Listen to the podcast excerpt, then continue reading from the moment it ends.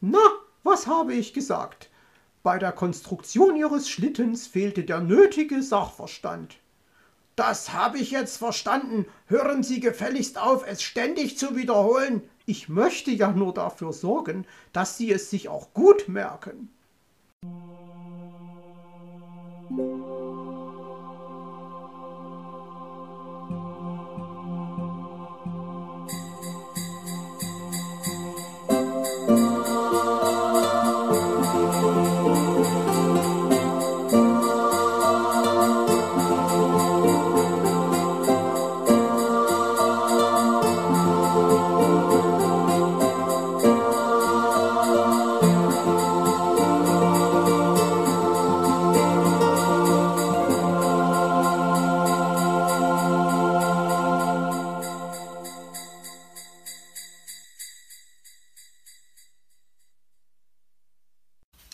Der Anfang vom schnellen Ende. Beim Fuchsbau hatte man schon auf sie gewartet, und so nahm man sie mit großem Hallo in Empfang. Oh, das ist ja ein toller Schlitten, pfiff Zwitschi begeistert. Ja, der hat ja Räder und einen Elektromotor, stellte Paul erstaunt fest und kramte nach seiner Kamera, um ein Foto zu schießen. Das habe ich gar nicht gemeint. Mir gefiel der himmelblaue Anstrich so gut, erklärte Zwitschi und sah an sich hinunter, denn seine Federn hatten den gleichen Farbton. Ich begrüße euch alle herzlich zu meiner Skischule, sagte Herr Fuchs. Onkel Uhu, Meister Schwarzrock und ich haben diesen Schlitten hier gemeinsam konstruiert und gebaut, damit der Unterricht nicht zu trocken wird. Och, der kann doch gar nicht trocken werden, meinte Borstel. Es nieselt ja die ganze Zeit. Die anderen begannen zu lachen, und der kleine Igel begriff nicht warum.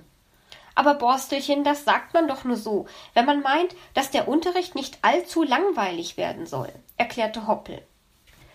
Wieso sagt man das dann nicht, wenn man das meint? beschwerte sich Borstel.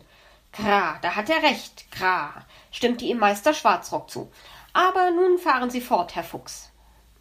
Wie ihr seht, haben wir den Schlitten mit einer Rückwand, zwei Seitenwänden und vier Rädern versehen.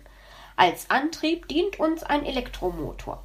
Den leistungsstarken Akku habe ich über Nacht aufgeladen und wir machen jetzt eine kleine Fahrt am Elsternest vorbei bis zum Igelhaus, wo uns Frau Igel mit warmer Honigmilch und Käsebroten zu einem kleinen Imbiss erwartet. Prima, freuten sich alle, und Paul knipste ein Foto von den jubelnden Teilnehmern der Skischule, die um Herrn Fuchs herumsprangen. Also alles hinein in den Schlitten, kra, sagte Meister Schwarzrock, und die Kinderchen drängten sich hinein. Willi und Zwitschi nahmen auf den Seitenwänden Platz und Paul auf der Rückwand. Zum Igelhaus geht unsere Fahrt. Auf dieser Seite sitzt man hart, kommentierte Willi seinen Platz. Herr Fuchs drehte sich erschrocken um und sah Zwitschi, wie er mit dem Flügel resigniert abwinkte. Dann nahm er vorn am Startpult Platz und legte die Pfote auf den Starthebel. Gerade wollte er ihn nach vorn drücken, da hetzte etwas schwarz-weiß Gefiedertes auf den Schlitten zu. Warten Sie doch, warten Sie, rief Frau Elster. Was haben Sie denn noch? wollte Herr Fuchs wissen. Na gut, eigentlich wollte er es nicht wissen, aber er wollte ja nicht unhöflich sein. Mauz, nimm den Schirm hier und halte ihn über alle, sagte Frau Elster und reichte dem Kater einen großen Regenschirm. Sonst seid ihr durchnässt, wenn ihr beim Igelhaus ankommt. Eine gute Idee, Kra, lobte Meister Schwarzrock. Ja, huhu, Frau Elster hat gut mitgedacht, fand auch Onkel Uhu. Drum hat sie uns den Schirm gebracht, erwiderte Willi, und dann fragte er Paul, hast du das notiert? Dieser hob den Flügel mit dem Bleistift zur Bestätigung. Seht mal, wie schön bunt der Schirm ist, freute sich Weißohr. Schön bunt, das war die Elster gestern auch. Kreuzspinne und Kreuzschnabel. Das verheißt nichts Gutes, brummte Herr Fuchs aber er war überstimmt. Er musste die ganze Bande samt Schirm zum Igelhaus kutschieren. Da sag ich nur, der bunte Schirm lässt mich frohlocken. Er sieht gut aus und hält uns trocken, reimte Willi. Was ist denn mit dem bloß los? erkundigte sich Herr Fuchs leise bei Zwitschi, weil er den Kauz nicht so kannte. Das hat er seit dem Frühstück, piepste der kleine Vogel. Vielleicht war ja der Kaffee zu stark. Dann wollen wir mal hoffen, dass es wieder weggeht, sagte Herr Fuchs und blinzelte Zwitschi verschwörerisch zu. Der kleine Vogel nickte. Und ich fliege nebenher und übernehme die Verkehrsaufsicht, erklärte Frau Elster. Aber nicht doch, meine Liebe, bedenken Sie nur, Sie werden ganz durchnässt. Nein, das ist nun wirklich nicht nötig, versuchte er seine Freundin abzuwimmeln. Machen Sie sich keine Sorgen um mich. Die große Krempe von meinem neuen Regenhut hält mich trocken genug, meinte sie. Ach, ein Regenhut soll dieses merkwürdige Gebilde da sein. Ich dachte schon, auf Ihrem Kopf ist eine fliegende Untertasse notgelandet, lachte Herr Fuchs. Die Elster sparte sich eine Erwiderung. Man würde ja noch sehen, wer am Ende lachte. Wenn Frau Elster den Schlitten begleitet und Sie nichts dagegen haben, Herr Fuchs. Gehe ich zusammen mit Meister Schwarzrock in Ihren Bau, huhu. Wir haben nämlich noch etwas Wichtiges zu besprechen, sagte Onkel Uhu. Tun Sie das, aber lassen Sie mir noch etwas von meinen Pfefferkuchen übrig. Die sind mir dieses Jahr nämlich besonders gut gelungen, sagte Herr Fuchs. Dabei lagen in seiner Küche nur die Reste vom vorigen Jahr, aber das brauchten die beiden ja nicht zu wissen. Hoffentlich hatte er ihren Appetit mit seiner Flunkerei erst richtig angestachelt. Geht es nun endlich los, Herr Fuchs? quengelte Borstel. Ja, Onkel Fuchs, mach, dass der Schlitten endlich fährt, bat Weißohr. Herr Fuchs drückte den Hebel nach vorn.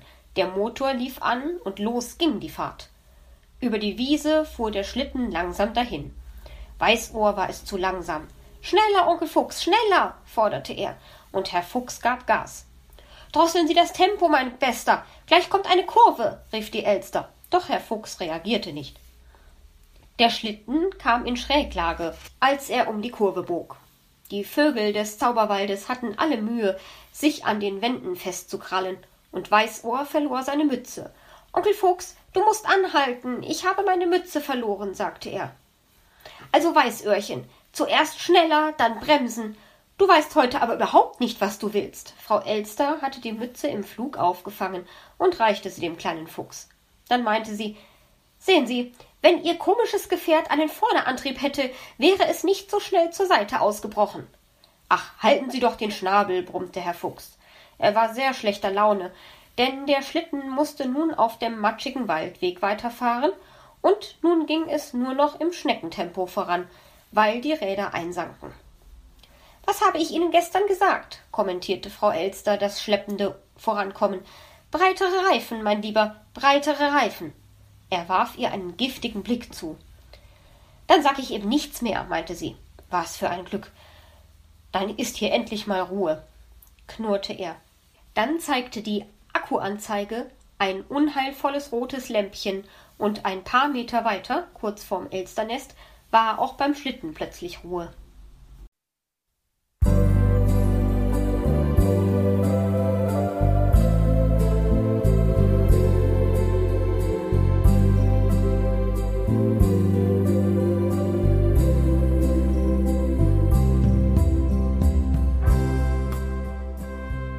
Hörtest eine Audioproduktion von Blinzeln Media, zu finden im Internet auf www.blindzellen.org. Blinzeln schreibt man in unserem Fall immer mit einem D in der Mitte. Wenn du uns gerne kontaktieren möchtest, so geht das einerseits per E-Mail an podcast.blindzellen.org oder du verwendest dafür unser Kontaktformular auf unserer Homepage direkt zu finden unter kontakt.blindzellen.org.